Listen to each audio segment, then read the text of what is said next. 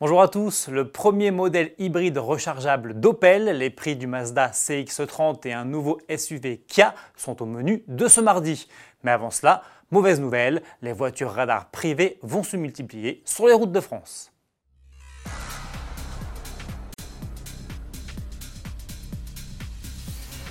Attention aux excès de vitesse. Testées depuis mars 2018 en Normandie, les voitures radars privées vont bientôt être déployées plus largement à travers la France. L'État a en effet décidé de lancer un deuxième appel d'offres afin de confier à des prestataires privés la conduite de ces véhicules dans trois nouvelles régions de l'Hexagone Bretagne, Pays de la Loire et Centre Val-de-Loire. Cet appel d'offres concerne au total 60 véhicules banalisés pour une mise en circulation à partir du mois de janvier 2020.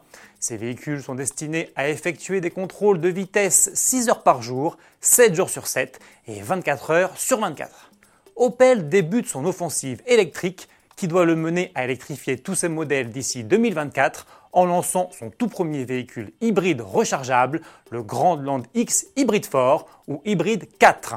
Comme son nom l'indique, le SUV reprend la motorisation de son cousin, le Peugeot 3008 Hybrid 4, mais aussi du DS7 Crossback e-Tense. Sous le capot, on retrouve donc le moteur 4 cylindres essence 1.6 litre PureTech de 200 chevaux et deux moteurs électriques de 109 chevaux pour une puissance combinée de 300 chevaux. À cela s'ajoute une transmission intégrale, une boîte de vitesse automatique à 8 rapports, une batterie lithium-ion d'une capacité de 13,2 kWh, 4 modes de conduite et un système de récupération d'énergie au freinage et à la décélération.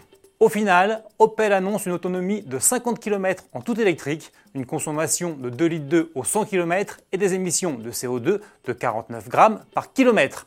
En revanche, les prix et la date d'arrivée de ce Grand Land X hybride rechargeable n'ont pas encore été communiqués. A l'inverse, Mazda vient lui d'ouvrir les précommandes du CX-30, son nouveau SUV qui vient se placer dans la gamme entre le CX-3 et le CX-5.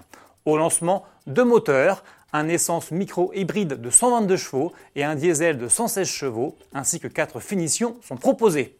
De série, on retrouve des phares avant et arrière à LED, une aide au stationnement arrière, un affichage tête haute et un écran couleur de 8,8 pouces avec GPS mise à prix du CX30, 26 500 euros en essence et 31 200 euros en diesel.